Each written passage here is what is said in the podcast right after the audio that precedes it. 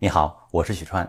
一个男人刚把老婆送出门，转头就带情人约会，时间管理能力相当强。这个男人就是电视剧《三十而已》当中的男主角许幻山。到了那儿给我微信。嗯，你也注意安全啊。好。拜。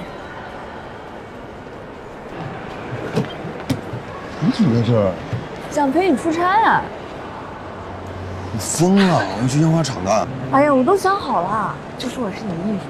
那也许很多人会问啊，许幻山的老婆顾佳能力强、颜值高，有这么完美的妻子，为什么许幻山还是出轨了呢？原因有三个。第一个，这个男人太没担当。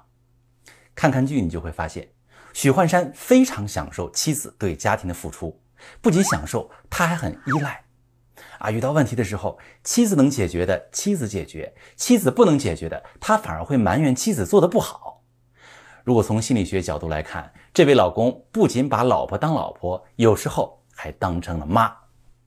第二个原因，这个男人啊太闲了。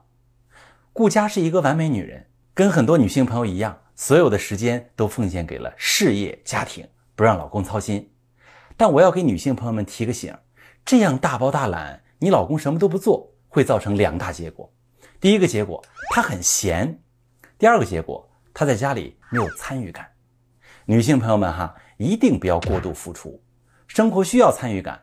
男人不在家里获得参与感，就容易往外跑去找参与感了，就像这许幻山一样，跑别的女人那儿去了。第三个原因，这个情人有手段。第三者为什么会找上一个男人呢？原因大概有图钱。图感情、图事业、图安慰这四种。站在第三者林有有的角度，许幻山事业成功、帅，婚姻刚好出了问题。综合判断，他觉得自己上位的可能性很大。这个女人看人看事儿稳准狠，是一个高段位的第三者。总结一下，男人的责任感是可以培养的，女性朋友一定要注意培养老公的责任感，不能让老公太闲。家庭事务要让男人积极参与，要看透第三者的本质，才能成功分离第三者。婚外情的发生从来不是偶然，是多种因素叠加造成的。如果你正在遭遇婚外情的伤害，遇到感情危机，可以把你的情况发私信，详细的跟我说说，我来教你怎么处理。